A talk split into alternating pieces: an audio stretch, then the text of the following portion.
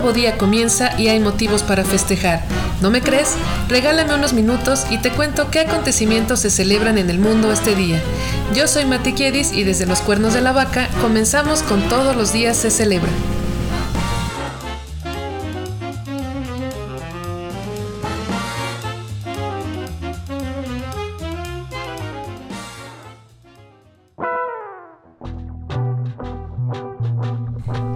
Es la semana 5 de 2022. En este episodio hablamos de los festejos y efemérides del 4 de febrero.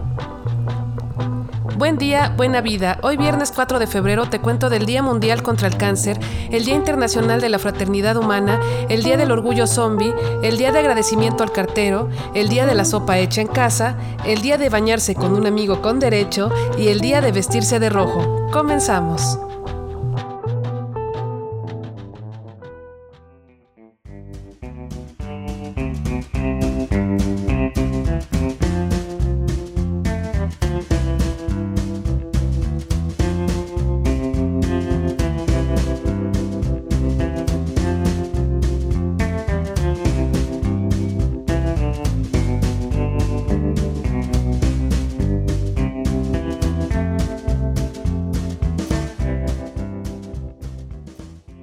El Día Mundial contra el Cáncer fue proclamado por la Organización Mundial de la Salud, el Centro Internacional de Investigaciones sobre el Cáncer y la Unión Internacional contra el Cáncer, y tiene como objetivo dar a conocer la enfermedad y trabajar en la prevención de la misma.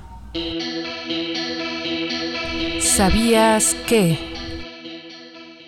Se calcula que uno de cada dos hombres y una de cada tres mujeres desarrollará cáncer en algún momento de su vida.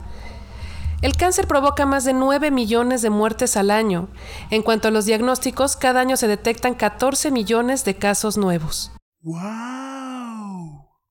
Un tercio de los casos totales de muertes por cáncer tuvieron como detonante el tabaquismo, el sobrepeso, el alcoholismo y la falta de frutas y verduras en la dieta diaria. Los tipos de cáncer más comunes en 2020 fueron de mama, con 2.26 millones de casos, pulmonar, con 2.21 millones de casos, colorectal, con 1.93 millones de casos, de próstata, con 1.41 millones de casos, de piel, con 1.20 millones de casos, y gástrico, con 1.09 millones de casos.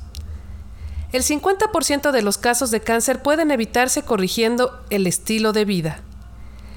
Los perros pueden ser entrenados para detectar el cáncer por medio de la orina o la saliva gracias al desarrollo de su olfato, que es de 10.000 a 100.000 veces mejor que el nuestro y le atinan el 95% de las veces. Órale, qué chido. Existe un roedor africano llamado ratopín o rata topo desnuda, la cual contiene un doble sistema de seguridad celular, por lo que no puede desarrollar cáncer, además de que su cuerpo acumula grandes cantidades de azúcar que le evitan la formación de tumores.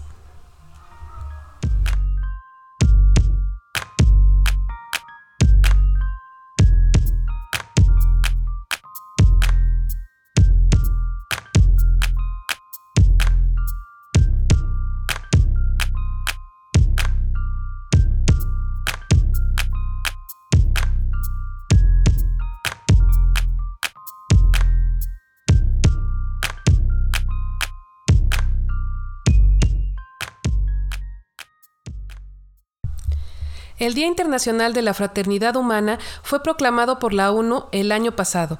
Fue una iniciativa de países como Emiratos Árabes Unidos, Bahrein, Egipto, Arabia Saudita, Burkina Faso, Guinea Ecuatorial, Marruecos y Venezuela.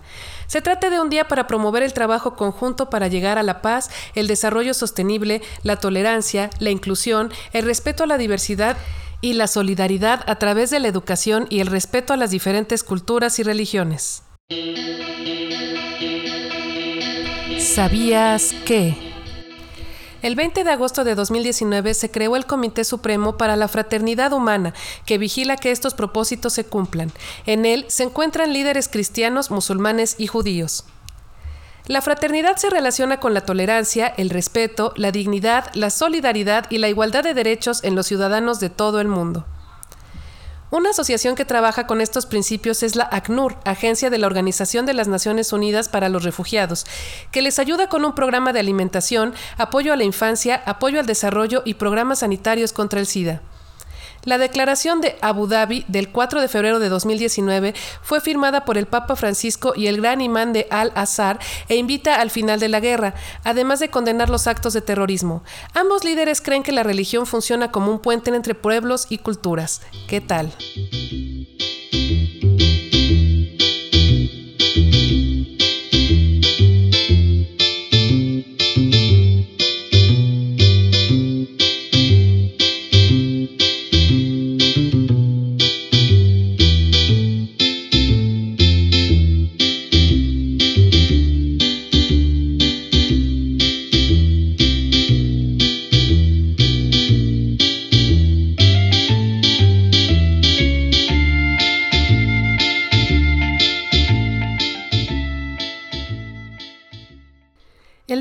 Orgullo Zombie está dedicado a todos aquellos obsesionados con esta temática aparecida en películas, libros, series, cómics y videojuegos, en las que se cumple aquella pesadilla y a la vez fascinación humana de saber qué sería de nosotros si algo nos convirtiera en esos terroríficos personajes.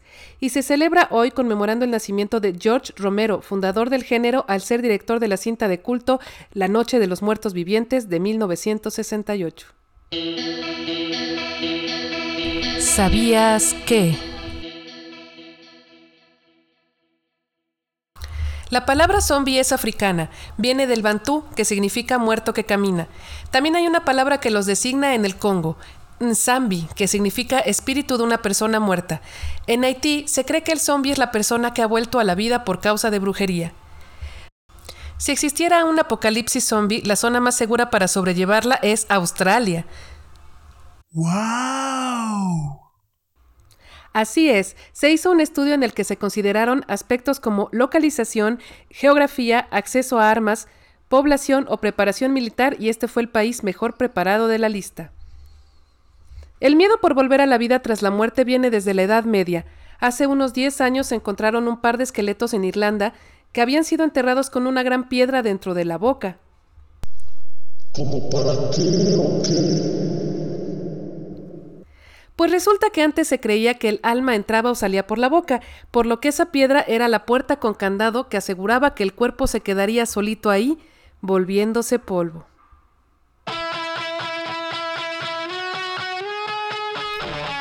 Es tiempo de una story time. ¿Te sabes la historia de Clairvius Narcís? Pues resulta que fue un hombre que murió en 1962 en Haití, pero que reapareció en 1980 en el mercado del pueblo. Resulta que su hermano fue acusado de haberlo envenenado luego de pelear por la pertenencia de las tierras de la familia. Ya sabemos desde ese entonces el problema del terreno de la abuela pero únicamente le dio una mezcla de sustancias que simularían su muerte. Un brujo lo resucitó sacándolo de su tumba y dándole una pasta de datura, que causa alucinaciones y pérdida de memoria, y lo obligó a trabajar en plantaciones de azúcar junto con otros zombies a los que había resucitado. A los dos años, Clairvius recuperó la memoria y pudo escapar cuando el brujo murió, volviendo así a su hogar familiar y dándoles a todos el susto de su vida. En la grabación de la cinta La Noche de los Muertos Vivientes, los extras consumieron entrañas de animales para que se viera más real su caracterización zombie. El productor no les obligó a hacerlo, pero estaban tan emocionados con probar la experiencia que uno de ellos incluso mordió de verdad un hígado. ¡Oh, my God!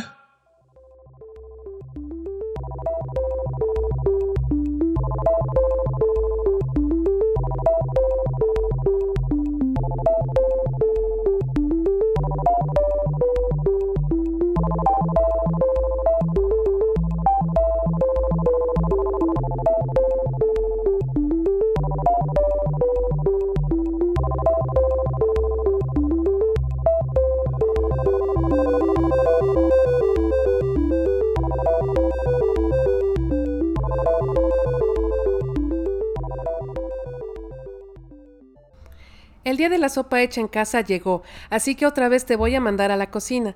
Recuerda a tu mamá preparando su receta estrella esta tarde, mientras yo te cuento algunos datos sobre esta comida tan básica en el hogar. ¿Sabías que? Se considera que desde la edad de piedra el hombre ha preparado sopa. Ellos encontraron la forma de hacer más suave la carne al remojarla en agua caliente. La peor sopa creada en la historia se la llevan los griegos. Ellos preparaban el denominado caldo negro, cuyos ingredientes eran sangre de animales, vinagre, sal y hierbas aromáticas. Tomarla era un acto de heroísmo antes de cualquier batalla. ¡Qué asco! Si te mandan a tomar una sopita cuando estás enfermo es porque te ayuda a rehidratarte y recuperar esas sales que pierdes con la fiebre. Preparar sopa ayuda a no desperdiciar comida, ya que prácticamente se puede hacer caldo de cualquier verdura o carne, además de que maximiza el aprovechamiento de los nutrientes de sus ingredientes. En la Roma antigua, la sopa favorita era la de farro, hecha con cebada remojada, garbanzos, verdura de temporada y queso. La sopa ha sido la responsable de salvar de millones de muertes por hambruna a la humanidad. Un simple caldo con pan remojado mantenía las fuerzas para librar un día más. La sopa favorita de María Antonieta era la de col. Le gustaba tomarla mientras asistía al teatro. En Francia, una de las sopas más famosas es la boulabesa, que es un caldo de pescado humilde que los pescadores se hacían al final de la jornada con las sobras que no habían alcanzado a vender. Ahora se realiza con mariscos como el calamar o los camarones. En Italia, la sopa más famosa es la minestrone, que se trata de un caldo de verduras combinado con pasta o arroz. La sopa Arira de Marruecos se prepara con lenteja, garbanzo, carne y verduras variadas, además de que se le acompaña con dátiles o higos secos y unas gotas de limón.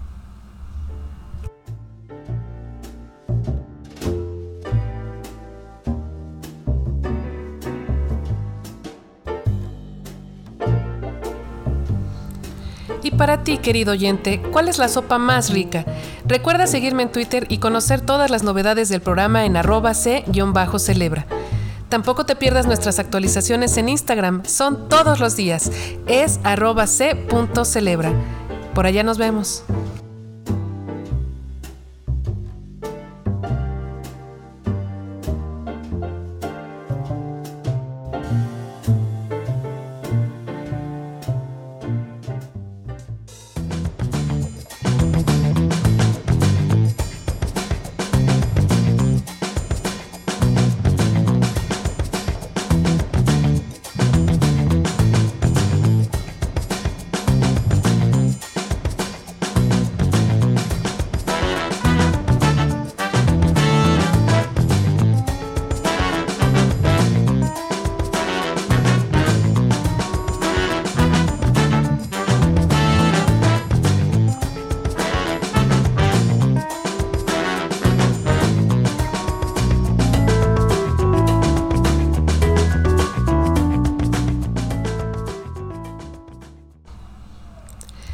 El día de bañarse con un amigo con derecho pues no necesita mucha explicación.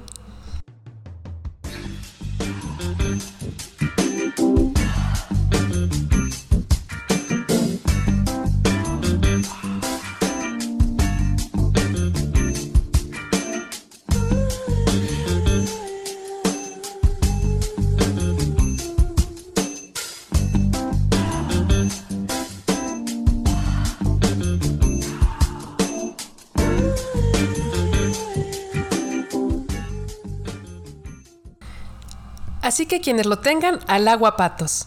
Y por último, te cuento del Día de Vestirse de Rojo, que se celebra el primer viernes de febrero. Y lejos de ser una moda, este día trata de concientizar sobre las enfermedades coronarias en las mujeres. Fue proclamado por el Instituto Nacional del Corazón, los Pulmones y la Sangre en Estados Unidos, celebrándose desde el año 2001.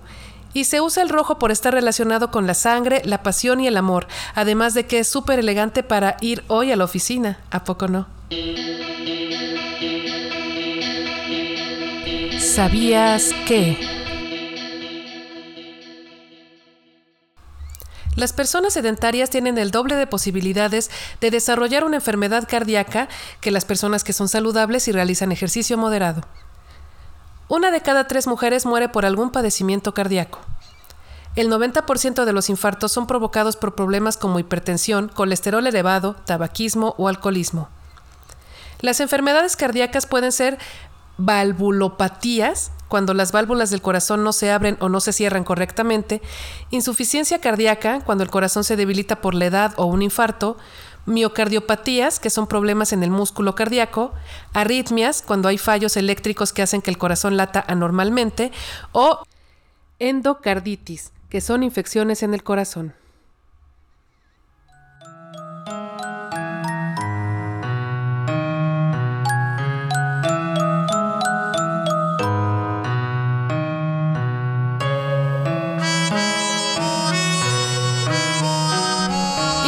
Alrededor del mundo y con el paso de los años en un día como hoy?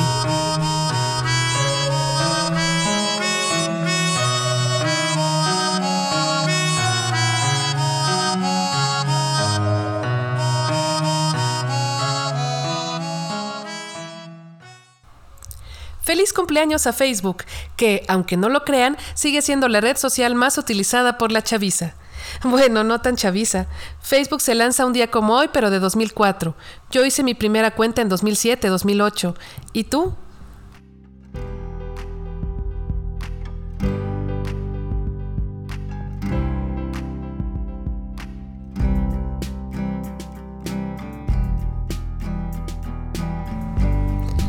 Felicitamos por su santo y damos ideas de nombres a los futuros padres con el santoral del 0402.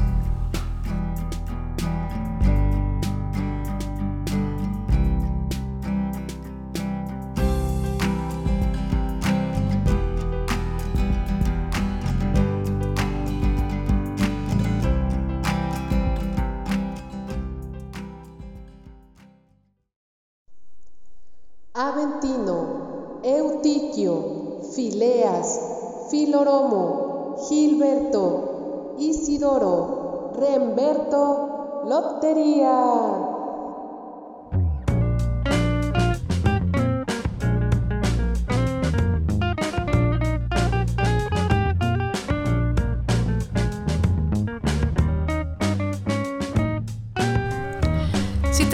Breve cápsula informativa, dale al botón de suscribirse y escúchame mañana para saber por qué motivo alzar las copas. Buen día, buena vida. Ande por ahí haciendo el bien que nada le cuesta y recuerde que esa es harina de otro costal. Adiós.